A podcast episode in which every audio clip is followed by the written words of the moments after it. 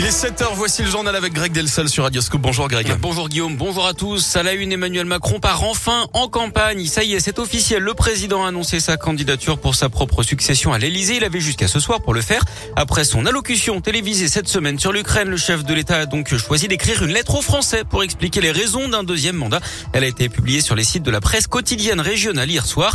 Sur trois pages, il annonce être candidat pour inventer face au défi du siècle une réponse française et européenne singulière. Il assure également vouloir poursuivre la baisse des impôts alors que ses adversaires critiquent son bilan et que la situation internationale se détériore. Pourtant, il est largement devant dans les sondages. Hein. Les intentions de vote le donnent à 27-28% en moyenne, une dizaine de points devant sa rivale du Rassemblement national, Marine Le Pen. Et justement, cette journée importante hein, dans la campagne présidentielle, c'est le dernier jour pour les élus pour parrainer un candidat. C'est le dernier jour également pour les électeurs pour s'inscrire sur les listes. Le premier tour de la présidentielle aura lieu le dimanche 10 avril. Le chef de l'État focalise en ce moment sur la situation en Ukraine. Une centrale nucléaire la plus grande d'Europe a été bombardée par les Russes cette nuit. La sécurité du site est assurée d'après Kiev qui accuse Moscou d'entretenir la terreur nucléaire. Au moins 33 personnes ont également été tuées dans l'attaque d'une ville du nord du pays. Hier, Emmanuel Macron s'est entretenu par téléphone avec Vladimir Poutine. Le pire est à venir, prévient le président qui explique que le dirigeant russe veut prendre le contrôle de toute l'Ukraine. En attendant, la population, elle continue à fuir la zone de conflit. Hier, les ministres de l'Intérieur de l'Union européenne ont accordé une protection temporaire pour tous les réfugiés ukrainiens. D'après les Nations Unies, un million de réfugiés ont fui l'Ukraine ces sept derniers jours.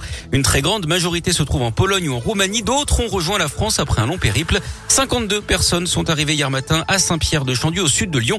Ils seront hébergés par des familles d'accueil. Au même moment, le préfet du Rhône, Pascal Maillot, a lui réuni l'ensemble des élus locaux pour coordonner les opérations à venir. Je vais euh, faire passer à tous les partenaires des réponses sur le parcours type, c'est-à-dire euh, quelle est la situation au regard du séjour, de la demande d'asile ou de protection euh, temporaire, les conditions dans lesquelles on peut accueillir les enfants, la scolarisation, l'hébergement, euh, les dons et. Tout ceci euh, fait l'objet d'une réunion de travail avec les élus du département du Rhône. Nous avons pour objectif d'accueillir dans les meilleures conditions possibles ces personnes qui fuient l'Ukraine. Hier, les pourparlers entre les délégations russes et ukrainiennes n'ont pas, permis d'obtenir un cessez-le-feu, mais la création de couloirs humanitaires pour permettre l'évacuation des civils. En bref, aussi cette bonne nouvelle quand même, la fin du masque que ce sera pour le 14 mars dans les écoles et tous les lieux clos, sauf les transports et les établissements de santé.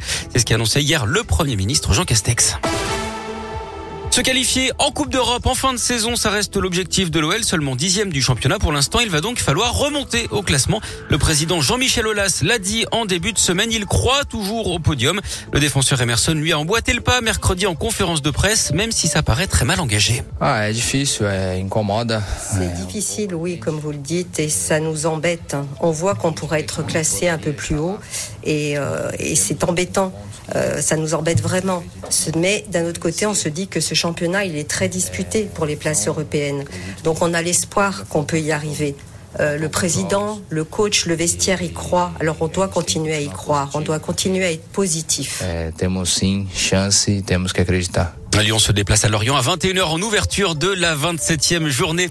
En tennis, Caroline Garcia qualifiée pour les quarts de finale de l'Open 6e sens au Palais des Sports de Gerland. La Lyonnaise qui joue une Belge cet après-midi. Ce sera pas avant 17h30.